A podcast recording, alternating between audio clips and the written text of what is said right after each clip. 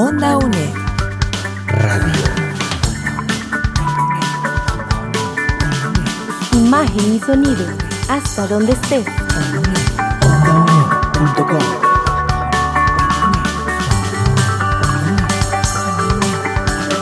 Un espacio de la Escuela de Ciencias Sociales y Humanidades de la UNED. Hasta donde estés. Onda UNED. Acortando distancias.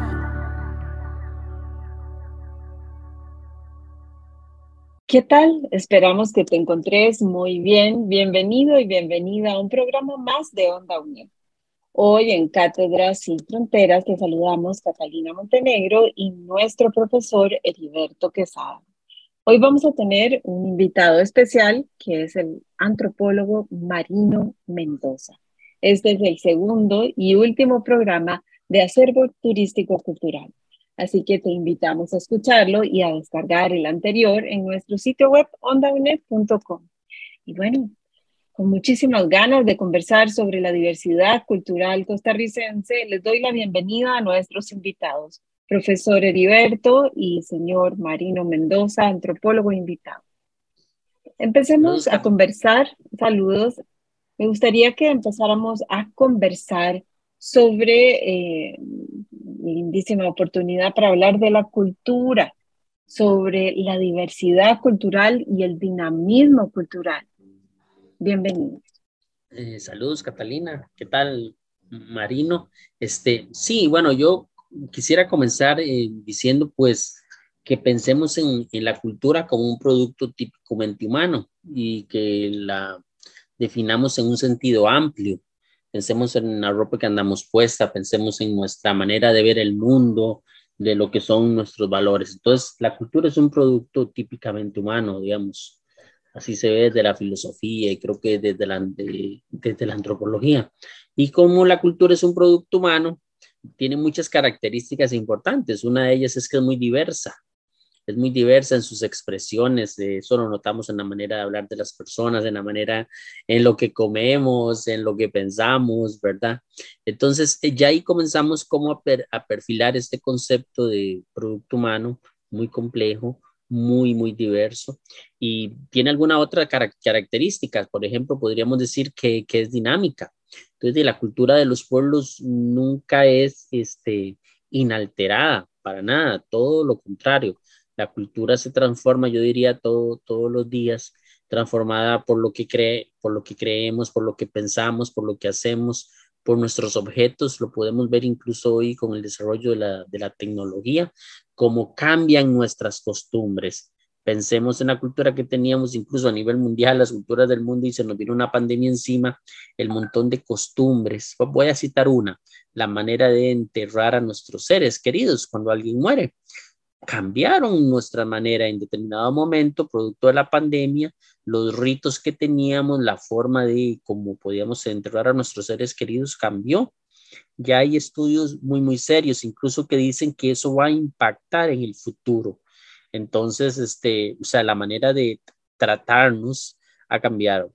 Y entonces ahí nos damos cuenta de que el concepto de cultura es sumamente rico, sumamente amplio, es muy complejo, es muy dinámico y entonces eh, creo que eso nos sirve para, para iniciar el, el, día de hoy. Definitivamente, eh, en el programa anterior abordamos también el tema de la cultura, pero aquí me gustaría que habláramos un poco sobre esta diversidad y palabras como cambio cultural, transculturación. ¿Cuál es la diferencia entre estos dos términos? Sí, yo lo que puedo decir aquí, por ejemplo, o sea, siempre se ha hablado de cambio cultural un poco referido a lo que comentaba en la pregunta uno, por ejemplo, en esta serie de costumbres, de maneras de vestir que, que se dan, digamos, yo no diría naturalmente, porque aquí la palabra natural precisamente se opone a cultura. En lo natural, digamos, si es que existe, ¿verdad? Eh, pues no hay casi como una inter intervención humana. En el caso del cambio cultural, no, precisamente es algo se llama cultura porque es un producto humano, consciente o in inconsciente. Pero aquí, digamos que el cambio cultural es, es, ocurre de una manera más, este, ¿qué diría yo?, automática. En cambio, cuando hablamos de un término como transculturación, es un término que, si no me equivoco, fue un antropólogo cubano allá por los años 30 y 40, cuando un antropólogo muy, muy valioso, que comenzó a estudiar la cultura de Cuba, pero sus aportes de, en, etnografía fueron básicos porque él comenzó a decir que no era tan fácil como hablar de un cambio cultural, es decir, que una costumbre en un determinado pueblo va a cambiar así porque así él dijo, no, alto ahí, detengámonos y vamos a descubrir que en un determinado pueblo una cultura cambia, pero a veces ocurre por un tema de poder, es decir, un grupo dentro de otro grupo más grande comienza a imponer sus costumbres, su forma de vida, su manera de hablar. Y él comenzó a darnos una idea interesante porque entonces nos dijo, entonces pensemos en los cambios culturales de los pueblos para entender lo que sucede en un país, no solo desde la economía, en la política, desde este otro concepto de transculturación, de, la transculturación, y aquí sí hay una imposición un poquito más fuerte, hay una imposición, por decirlo así. Entonces ya el famoso, eh, el famoso cambio cultural, casi que neutro, este, sin ningún peso, deja atrás para pasar a un concepto posiblemente más cercano a, la realidad, si lo, si lo queremos ver en la historia de los pueblos, ¿verdad? Eh, cuando una cultura de un determinado grupo se impone a la otra, lo podemos ver en el caso de, de América Latina a lo largo de nuestra historia. Y, se, y eso va incluso con otros conceptos, por ejemplo, el de aculturación, ¿verdad? Entonces, igualmente, cuando otro pueblo digamos, prácticamente asume sin ninguna crítica los patrones culturales impuestos por otro. Entonces, de ahí, vea qué interesante, cómo los conceptos parecen similares, pero cuando los rascamos, cuando vamos a fondo, cuando los hacemos más críticos, descubrimos temas muy, muy interesantes ahí. Onda UNED. Acortando distancias.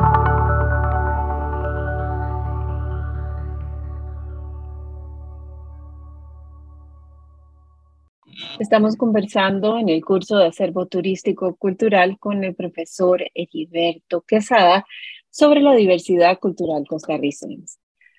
Ahora bien, al hablar de cultura y diversidad es común eh, encontrar estas palabras a las que nos hemos referido, cambio cultural y transculturación. Hablemos ahora sobre la diversidad cultural de los costarricenses y las costarricenses desde el punto de vista histórico, cómo se fue construyendo esa cultura diversa eh, que nos hace ser costarricenses. Profesor Marino, adelante.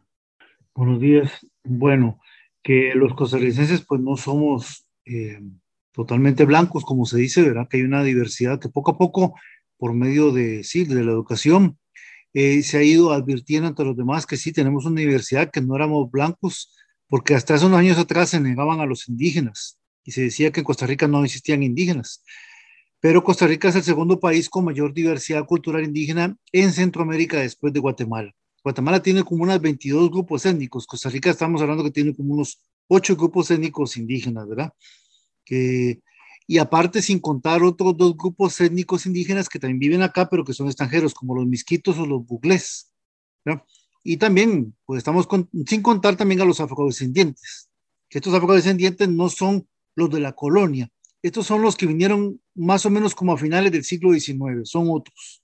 Entonces, tenemos a los cabécares, tenemos a los bribris, tenemos a los bruncas, tenemos a los bogorán teribe, tenemos a los noves, tenemos a los chorotegas, tenemos a los malecos, tenemos a los huetares, tenemos a los buglés, tenemos a los misquitos y tenemos también a los, a los afrodescendientes, que a la vez se han nutrido con, otras, con otros grupos étnicos que, que, que me han venido de afuera.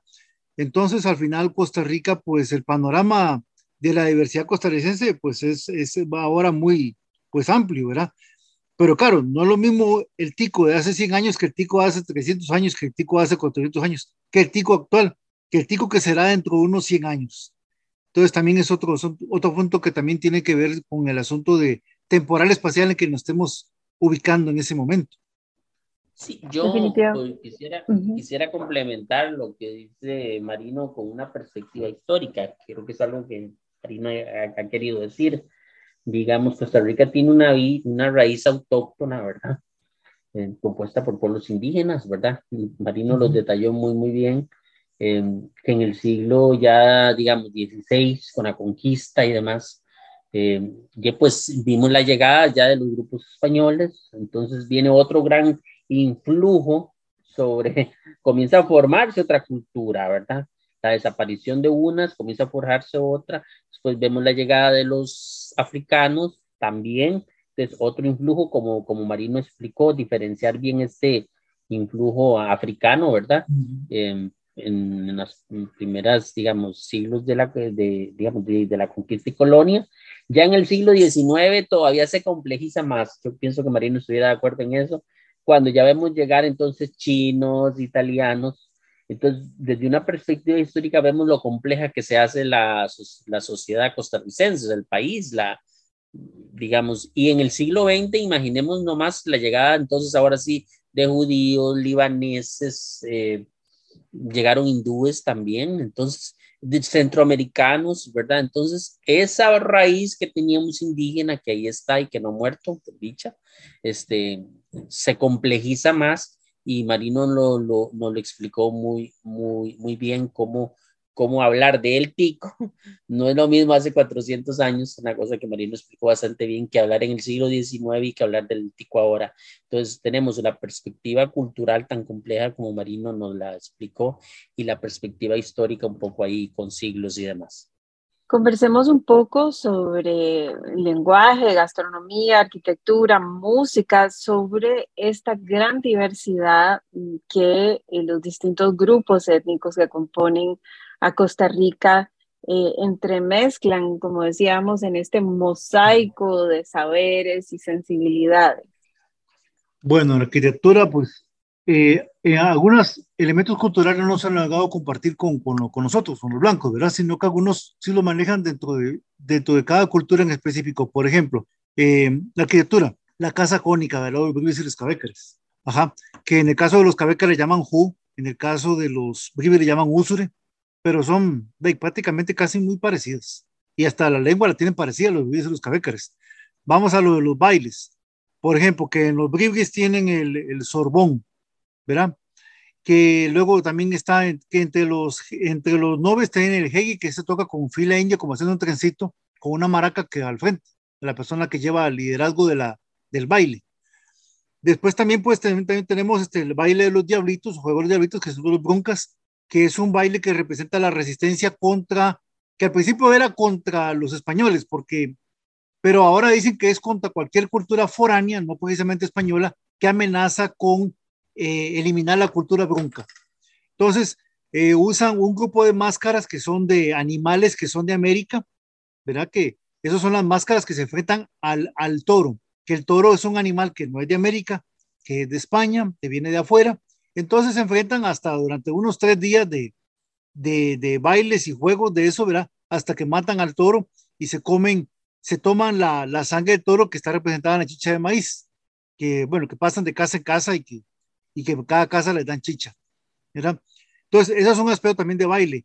Y otro aspecto, pues, de lenguas, pues, que tenemos, digamos, que unas seis lenguas en Costa Rica. Ya dos están, ya están muertas, la chorotega y la, la huetar, pero por lo menos nos quedan seis que de estas seis, tres están en peligro de extinción y tres están, digamos que activas. La, lo que es la cabeca, la bribri y la, la nueve están por lo menos todavía activas, por novere. Eh, pero lo que son la malecu, lo que es la brorán o teribe, que todavía se habla en Panamá por lo menos, allá en Teribe, en Panamá, pero aquí en Costa Rica ya no. Este, y también la brunca, esas están en peligro de extinción. Han ido poco a poco, ya han ido a menos. Y en lo que son la gastronomía, pues es el, panorama bastante amplio, ¿verdad? Vamos a ver, entre los huetares, los huetares se comen casi que el dosel del bosque. Aquí quedan quitiricí de mora. Eso es lo que se come, ¿verdad? Se come la cuayota, que mucha gente no conoce que es una cuayota, que es como una planta que parece como una bola de fútbol americano. También está, por ejemplo, la estococa. También está una carne vegetal para aquellos que son veganos o que son vegetarianos, que no comen carne. Pueden comer una carne que comen los indígenas que se llama disciplina. Ajá. También está el zorrillo y bueno, y, entre los indígenas la chicha, ¿verdad? Que es un común denominador de todos los indígenas del país, incluyendo los huetares que están aquí cerca de la capital también. El panorama gastronómico bastante amplio, que también tiene, que son también a lo es patrimonios botánicos.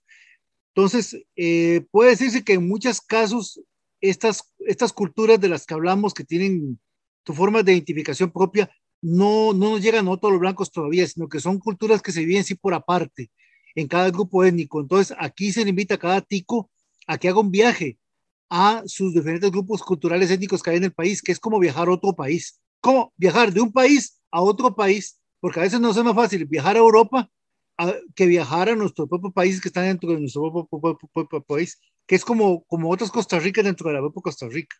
Pues sin duda ahí podemos también hablar de otros grupos culturales que componen a Costa Rica. ¿Cuáles son estos otros grupos culturales? Porque hemos conversado en, en otros programas también de pues, las mezclas afro costarricenses indígenas, ¿verdad? Pero también hay otros eh, procesos migratorios que hacen parte de nuestra cultura. Bueno, aquí menciona, bueno, que estarían los, los hindúes, los chinos, los italianos, los judíos, los árabes, libaneses, mm, bueno, palestinos, ¿verdad? Italianos, por ejemplo, que llegaron a finales del siglo XIX, que también armaron la primera, como dicen, huelga, huelga laboral en Costa Rica y que ahí empezaron, eh, de, a partir de ellos, de los herederos, ¿verdad? Contra lo que ellos llamaban la explotación laboral eh, cuando estaba lo del ferrocarril y también los judíos, bueno, que en este caso pues migraron, se dice que la parte sefardí de lo que era Sefará de España y Portugal, llegaron acá por motivos políticos a Costa Rica, pero más adelante llegaron judíos, otra, otra rama étnica llamada los askenazíes, especialmente de Polonia, y llegaron este, también mucha migración importante después de la Segunda Guerra Mundial. De los chinos, pues obviamente que están en muchas partes de Costa Rica, pues en muchos comercios, no hay pulpería hoy que no esté pues Mm, pues que es que llegaba por chinos, ¿verdad? Y la cocina que, que no es la cocina propiamente, a veces diría que no es ni la caricatura de lo que comen, de lo que comen en Cantón, allá en China, sino que, que hacen como una adaptación para que la puedan comer aquellos que no son chinos, que somos nosotros como el arroz cantonés o el, o el ¿verdad?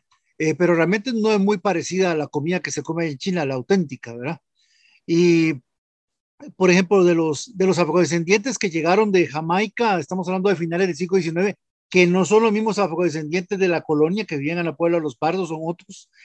Estos pues también dejaron una arquitectura importante que, que es una arquitectura de estilo victoriano que fue durante la época del, del expansionismo británico, que se dio mucho en el Caribe también, porque también en los británicos pues tenían muchas colonias ahí. Entonces también la, la cultura arquitectónica de la Reina Victoria en 1837-1901, pues también pegó muy fuerte ahí y se la trajeron también para Costa Rica, que es lo que vemos en la arquitectura hoy limonense, ¿verdad? De estilo victoriano, ¿verdad? También ahí.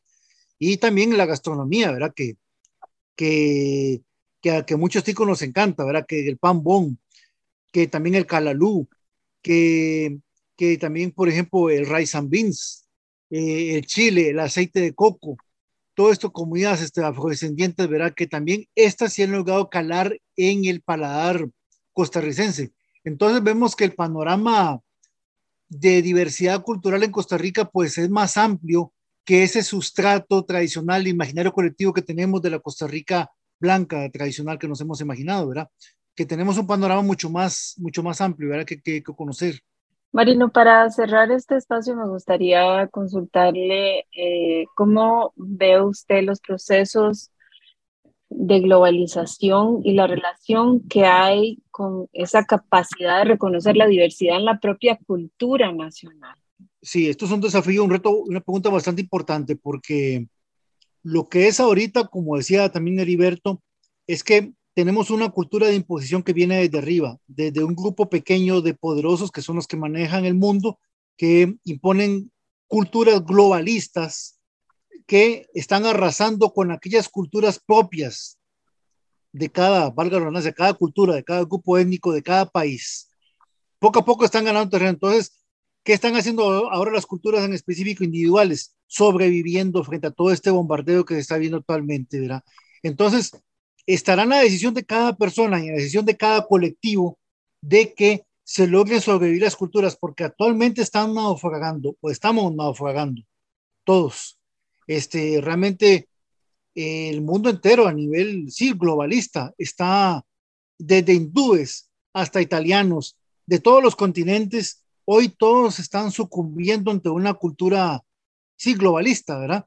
Que está imponiéndose a través de, la cultura digital, de otras cosas que están uniformando a todo el mundo entero y que está, que va en detrimento de las culturas en específico, ¿verdad? En muchos casos hasta se puede llegar a menospreciar la cultura que uno está practicando y sentir vergüenza de lo que uno hace, ¿verdad? Porque está poniendo por encima la cultura de los celulares, de las computadoras, yo no sé, de las culturas de las modas, de a nivel global, ¿verdad?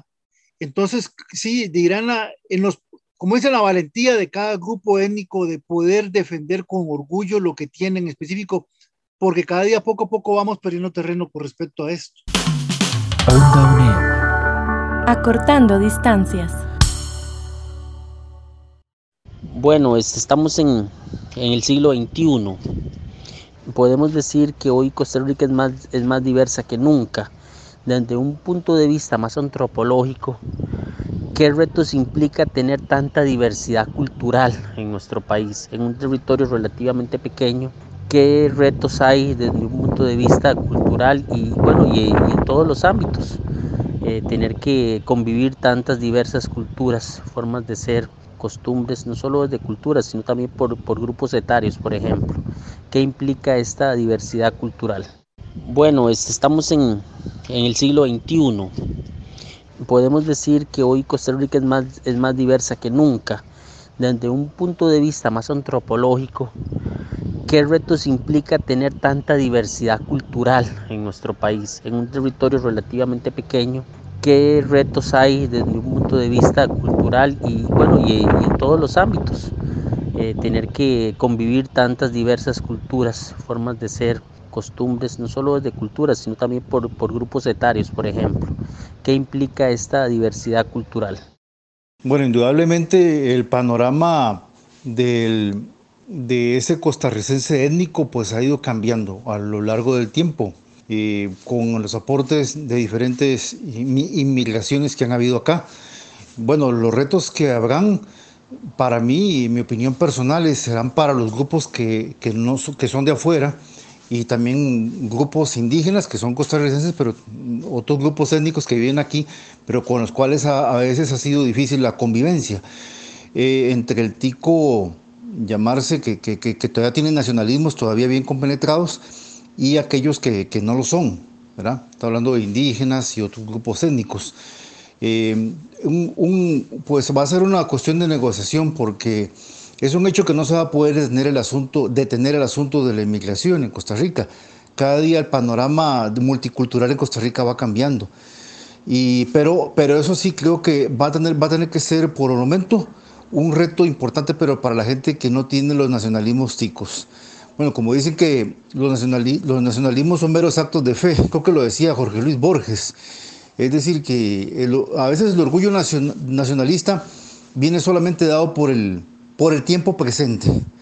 Pero más adelante no vamos a poder defender una Costa Rica porque quizás va a ser una Costa Rica diferente, no la misma Costa Rica de hace 100 años, como reiterábamos antes, que la Costa Rica de hoy, que la Costa Rica que vendrá dentro de 100 años. Entonces por eso los nacionalismos son meros actos de fe, como dicen, naufragan en, un tiempo de transición y se convierten más adelante en otro tipo de nacionalismo.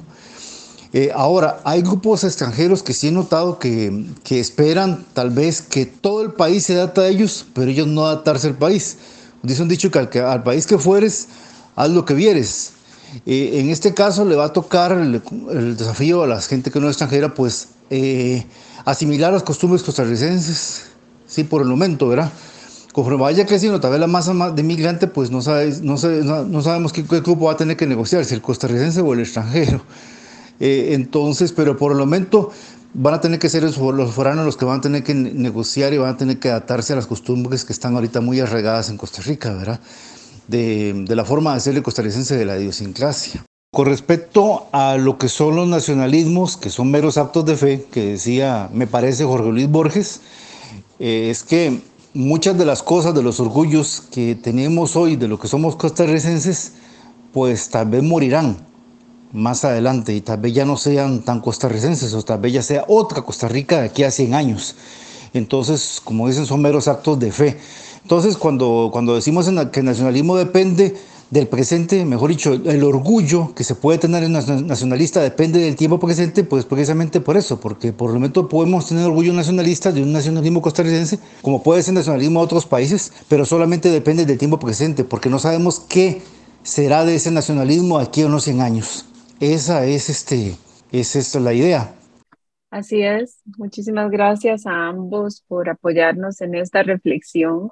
Profesor Heriberto, gracias por la producción de este espacio. No sé si tiene algunas palabras de cierre dirigidas a nuestros estudiantes que están llevando el curso. Adelante, profesor. Sí, este, muchísimas gracias a Marino y a Catalina. Eh, sí, recordar que Costa Rica tiene un decreto firmado en el gobierno tras anterior eh, para reconocernos eh, multilingües, pluriculturales, ¿verdad? Y es un gran reto. Es un gran reto reconocerlo y el impacto que eso puede tener sobre nuestras vidas. Y de una vez le sacamos un puntito a todos nuestros estudiantes que estudian turismo y que tienen que valorar todos estos bienes culturales en, los valoramos y los convertimos en recursos turísticos para ser em, compartidos con otras culturas. Y el primer paso para querer compartir algo es que yo valore lo que soy, lo que tengo, nuestras prácticas. Entonces, este, aquí se entrelaza el bien cultural con el recurso turístico.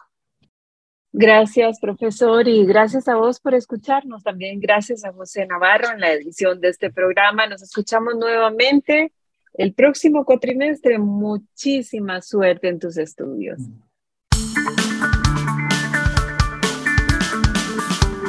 Onda UNED.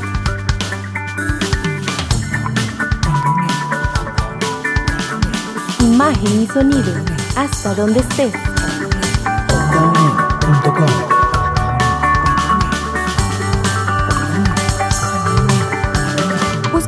producciones en ondaunet.com y seguimos en redes sociales. Hasta donde estés. Onda UNED. Acortando distancias.